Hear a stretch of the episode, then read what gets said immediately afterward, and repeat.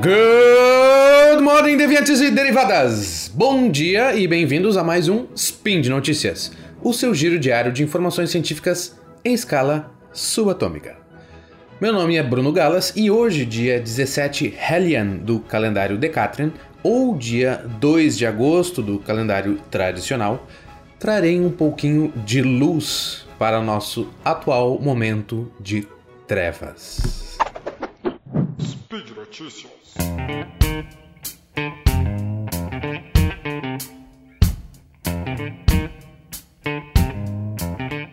Lá no Spin número 502, eu comentei brevemente sobre os Sirius quando elétrons deram a primeira voltinha pelo túnel de vácuo. Vamos falar de novo sobre os Sirius hoje. Aviso número 1. Um, esse assunto é muito denso e complexo. Eu vou resumir o melhor possível para caber num spin, mas espero fazer um sidecast para melhor explicar todo esse assunto. Então, eu recomendo escutar com bastante atenção. Aviso número 2. Eu entrei em contato com a doutora Ana Zeri, que é a coordenadora da linha Manacá, lá no Sirius, e ela foi muito gentil e me respondeu algumas perguntas. Por isso, teremos alguns comentários dela no meio do cast. Bom, para começarmos, o Sirius é a nossa nova fonte de luz sincrotron. Calma que eu vou explicar. Antes dele era utilizado o UVX, construído lá na década de 80 no mesmo campus. Ele foi o primeiro síncroton no hemisfério sul do planeta e ainda é o único na América Latina. Ou era, já que foi desligado ano passado para que algumas peças e instrumentos fossem aproveitados no novo acelerador e suas esta estações experimentais. O Sirius é uma obra monumental em todos os aspectos. O prédio que comporta o equipamento tem 120 metros de raio e, como dito numa reportagem da Veja São Paulo, que o link está no post, é, abre aspas, quase tão grande quanto o estádio Pacaembu, fecha aspas. O que para mim não diz absolutamente nada. Mas aí eu fui no Google Maps e medi. O Sirius é maior do que a Arena do Grêmio, aqui em Porto Alegre. O que também não me dá muita ideia de perspectiva, porque eu nunca fui num estádio. Mas esse prédio gigante, do tamanho de um estádio de futebol, envolveu vários aspectos delicados na sua construção, desde molas para sustentar a vibração da água passando pelos canos, uh, um controle de temperatura ambiente com oscilação na casa dos décimos de grau Celsius e até mesmo um perfeito nivelamento do chão. Se tiver uma goteira, eu acho que a água fica em dúvida para onde vai escorrer. Ou melhor, sabe aquele episódio 8 da terceira temporada de Rick and Morty, que eles fazem um chão perfeitamente nivelado? Pois é, é assim todo o prédio do Sirius. Os cientistas que trabalham lá devem chorar quando saem do prédio e se deparar com um mundo todo torto e irregular. Imagino eu. Tá, mas o mais importante é o que esse edifício abriga dentro dele. Lá há três aceleradores de elétrons conectados. Um linear, que dá a partida, manda para um outro acelerador circular chamado booster, e finalmente manda para o anel principal, chamado de anel de armazenamento, que é um círculo, um quase círculo de 518 metros de circunferência. Para comparação, uma pista oficial de atletismo tem 400 metros, então maior que uma pista de atletismo, pelo menos a raia interna, né?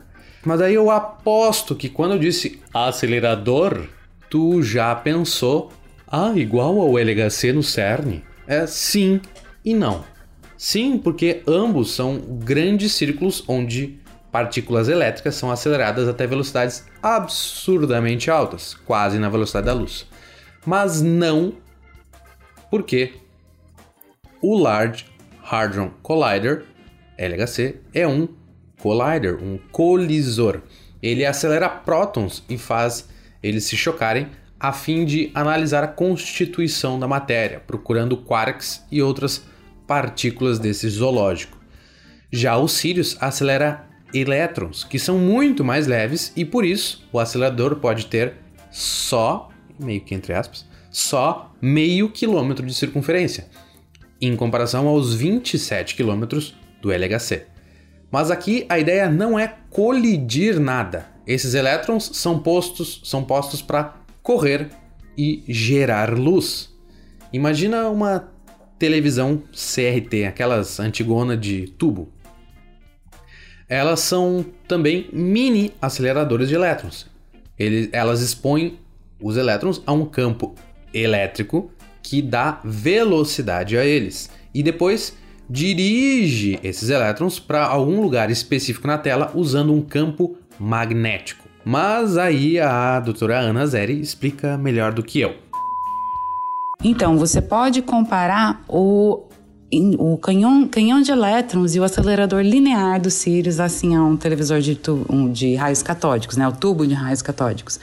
Porque é ali no canhão de elétrons, onde a gente aquece um elemento e elétrons são emitidos. E aí eles são ah, pré-acelerados no acelerador linear com eletroímãs, muito parecido com o que acontecia ali no, no, no TV de, de raios catódicos, onde você usava os, esses eletroímãs ali dentro da TV para direcionar o feixe e fazer a imagem na tela.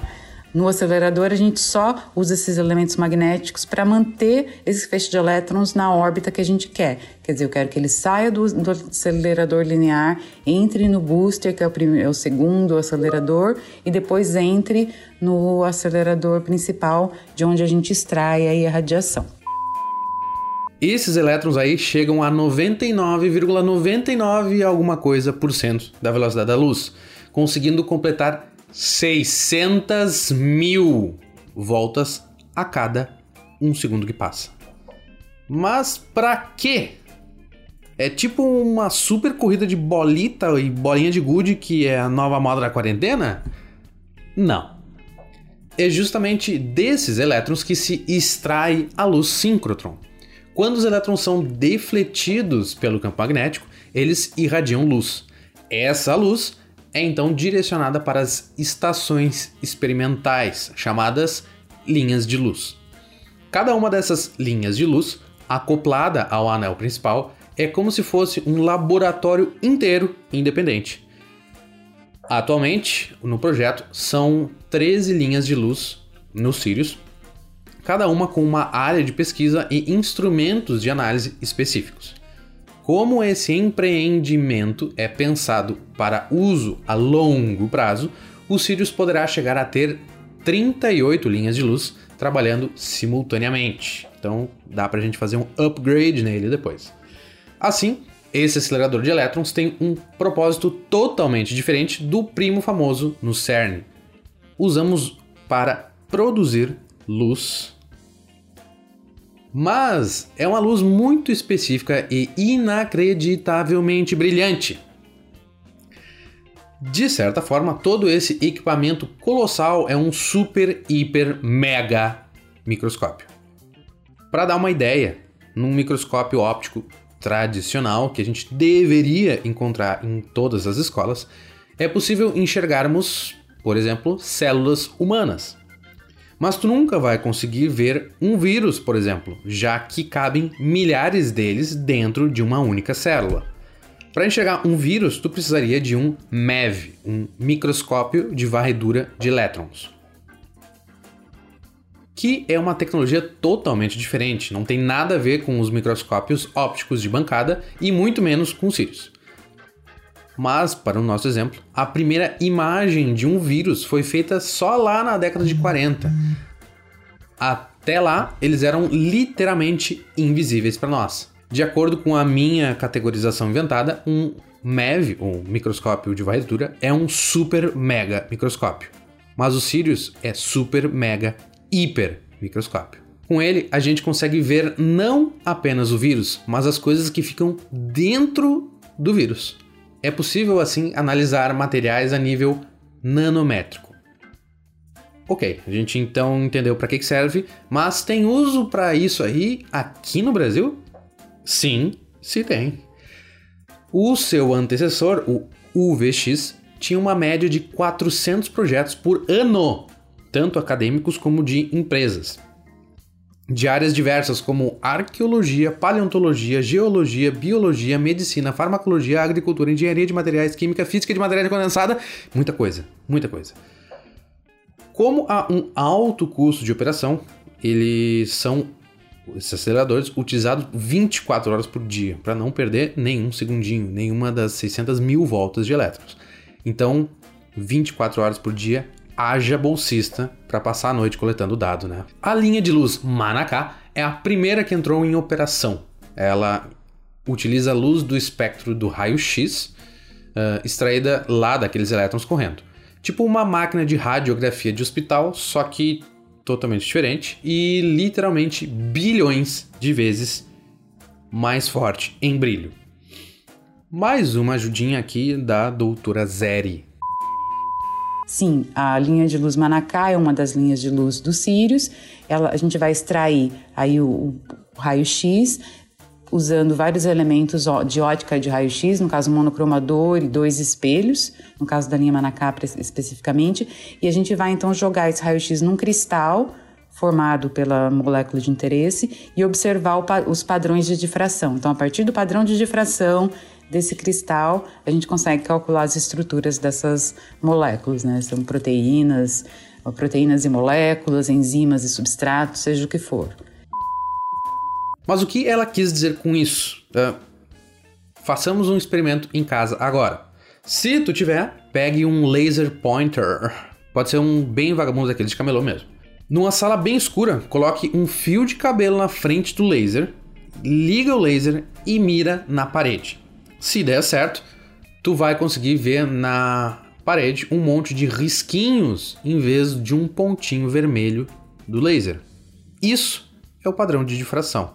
É o efeito ondulatório que vemos na luz. Então, a linha Manaká analisa minuciosamente como, onde e quantos risquinhos aparecem na parede. Assim, eles conseguem calcular qual é o formato certinho do que estava no alvo e recriar em computador uma imagem 3D. Grande parte dos envolvidos nas várias equipes do Sirius está fazendo home office a, devido à pandemia atual e assim fazendo testes e ajustes via videoconferência com a ajuda de algumas poucas pessoas que ainda vão lá presencialmente ao Sirius. Apesar de tudo isso, estão todos correndo, todos correndo para que o equipamento esteja logo funcionando a todo vapor. Mas para que tanta pressa, né? Se tá todo mundo em casa mesmo? Justamente para usar o Sirius como uma nova arma contra o coronavírus, o SARS-CoV-2. Hoje, mais do que nunca, o conhecimento técnico e científico se mostra útil, necessário e como a única luz síncrotron no fim do túnel da quarentena. E agora que eu vou começar a falar da notícia em si. A primeira imagem gerada pela linha Manacá foi da proteína 3CL, que é, um import que é importante na reprodução do vírus SARS-CoV-2. Então ela fica dentro do vírus. Uh, essa proteína já foi mapeada por outros laboratórios no mundo, então a imagem da proteína em si não é nenhuma novidade. Mas justamente por sabermos como é a proteína, ela foi escolhida para ser a primeira imagem, a fim de comparar a de outros equipamentos, para ver se está correta e calibrar o equipamento, se preciso. Então ela foi uma prova real, já sabiam o resultado e fizeram para testar o processo. E sim, saiu como previsto e desejado. Além disso, até o Atila Yamarino já comentou no Twitter dele sobre a importância desses imaginamentos 3D de proteínas, pois pode ser muito útil para o desenvolvimento de tratamentos e vacinas. E agora estamos fazendo isso aqui em solo brasileiro, com equipamento brasileiro, com pesquisa brasileira. Justamente por isso, o Laboratório Nacional de Luz Síncrotron a quem o Sirius pertence, abriu uma chamada excepcional para pesquisadores submeterem propostas para análise de moléculas relacionadas ao vírus SARS-CoV-2. Então esse agora é o foco total do Sirius. O Sirius é, Então, uma fonte de luz síncroton de quarta geração. Apesar de existirem no mundo outros dois da mesma geração, o nosso será, por alguns bons anos, o mais top, já que foi projetado para ter o maior brilho de todos entre as fontes da mesma faixa de energia. O Sirius trabalha atualmente com uma corrente estável circulante nos aceleradores em torno de 5% da corrente prevista para o seu funcionamento pleno. Então estão pegando de leve ainda. Além da já mencionada linha Manacá, da doutora Ana Zeri, dentro das próximas semanas a linha Caterete entrará em funcionamento. As linhas de luz Carnaúba, IP, Mogno e EMA estão em processo avançado de montagem e deve estar operando até o final deste ano. E para finalizar, dizer que o nosso é melhor do que o do Harry Potter. Sirius Black não, Sirius Light. e por hoje é só, folks. Lembro que todos os links comentados estão no post, inclusive o Rick Morley. Aproveite para a, deixar aqui o seu comentário, elogio, crítica e linha de luz favorita do Sirius, que tem, são vários nomes bem legais. A minha, por exemplo, é a Emma. Lembro também que este podcast só é possível acontecer por conta do seu apoio no patronato do SciCast via Patreon, Padrim ou PicPay. Um grande abraço e até a próxima!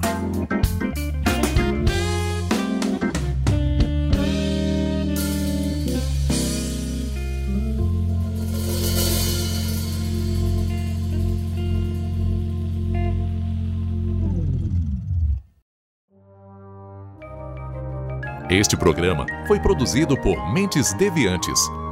deviante.com.br.